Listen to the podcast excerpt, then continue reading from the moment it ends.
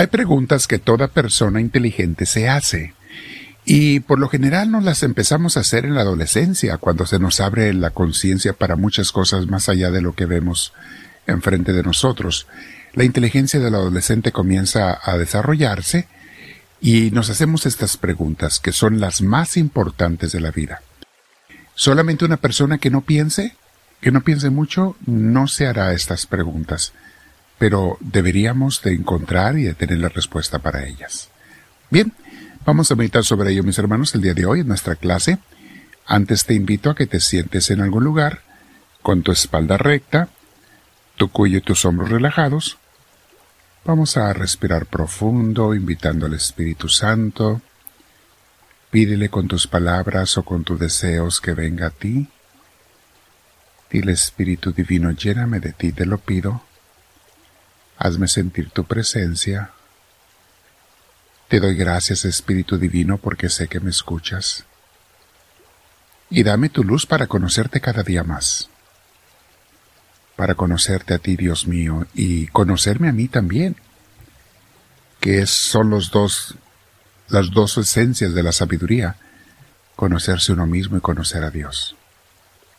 Bien, respiramos profundo, te damos un abrazo, Espíritu de Dios, y te decimos, mis hermanos y yo, gloria al Padre, gloria al Hijo, gloria al Espíritu Santo, como era en un principio, sea ahora y siempre, por los siglos de los siglos.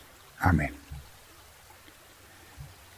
El tema de hoy, mis hermanos, se llama Las preguntas más importantes de la vida. Y como les decía, toda persona con un mínimo de inteligencia se debe hacer estas preguntas.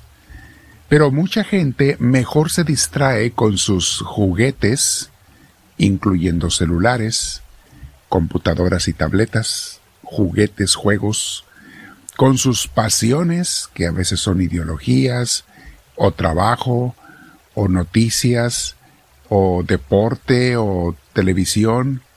Y también otra gente se entretiene mucho con diferentes cosas, pero la idea es que no afrontan estas preguntas y por eso van por la vida sin un destino, sin un rumbo, y luego se quejan de que andan perdidos de que su vida no tiene sentido, de que no saben para qué viven, de que traen depresión, pues porque no tienen claridad de vida, mis hermanos.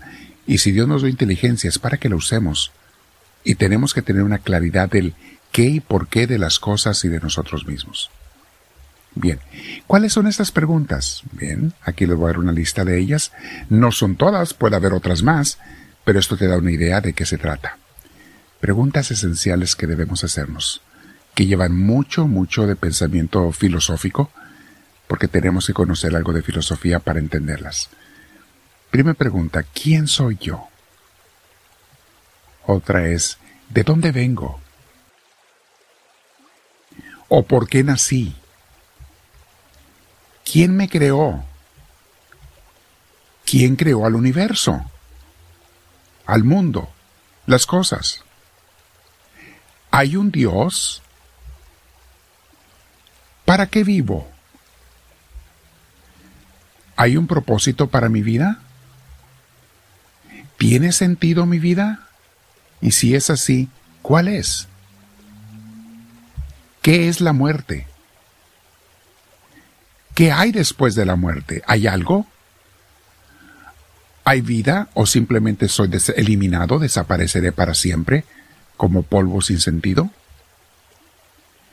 ¿Cuál es o debe de ser mi relación con los demás? Etcétera. Hay otras por este estilo. A todas estas preguntas, mis hermanos, hay una respuesta. Y siempre la respuesta, si de veras profundizas en ellas, y no me importa si tienes una religión o no, porque llegan a esta conclusión todo ser inteligente, empezando desde Aristóteles, que no era obviamente ni cristiano ni religioso de las religiones modernas, eh, hasta los más grandes filósofos y teólogos de todas las religiones llegan a esta conclusión. Siempre llegan aquí.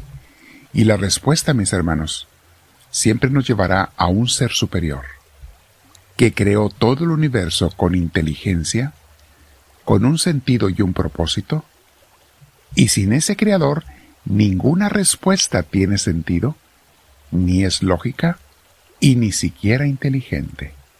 Óiganlo bien. Todo esto, mis hermanos. Pero al descubrir que hay un creador, entonces la pregunta esencial será, bueno, ¿y qué debo yo de hacer? ¿Qué espera él de mí? Pero como hay mucha gente que es o somos rebeldes y queremos hacer lo que nos venga en gana, entonces no nos conviene pensar en un creador ni en esas preguntas. O inventamos respuestas convenencieras que son irracionales y sin sentido, como, oh, es que todo se hizo solo.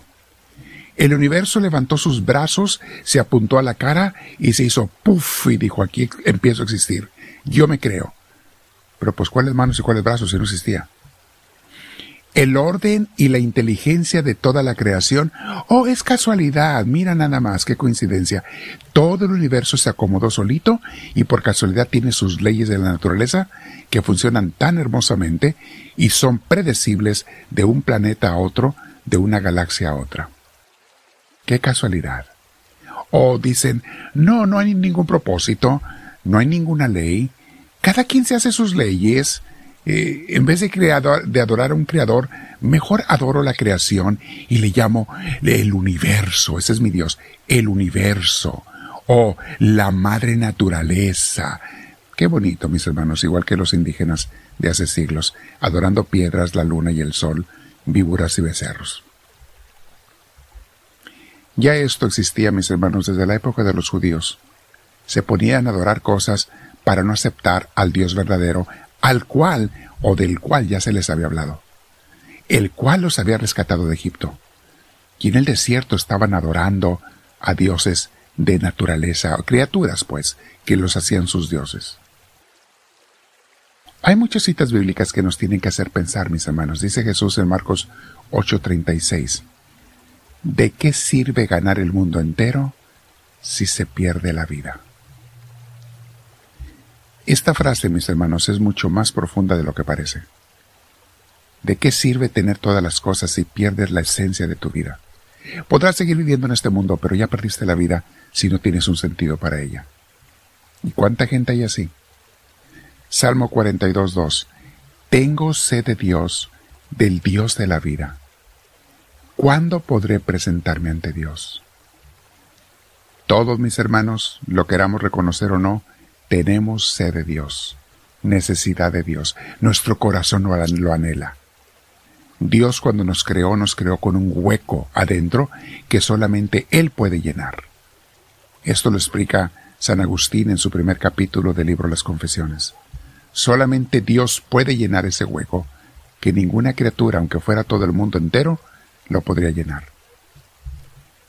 Juan 8:12 Jesús les habló de nuevo a la gente diciendo, Yo soy la luz del mundo.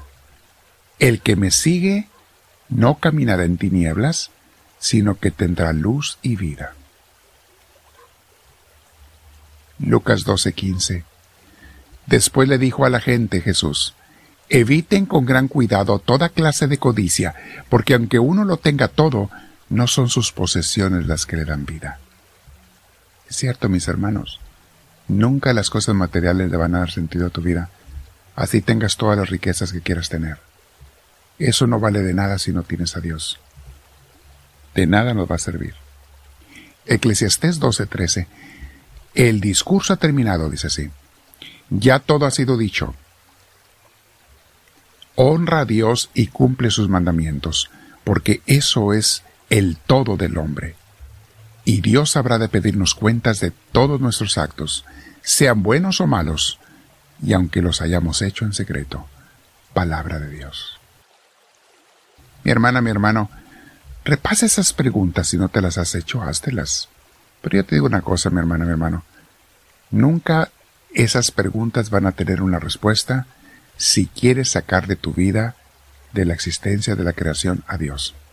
Para empezar no lo puedes sacar, pero en nuestra mente en nuestra mente, según nosotros, como Nietzsche, lo sacamos. Según como Nietzsche lo matamos, dice él. Mis hermanos, quédate meditando. Comparte la enseñanza con tus amigos esta clase y dile al Señor, háblame Señor, que tu siervo te escucha.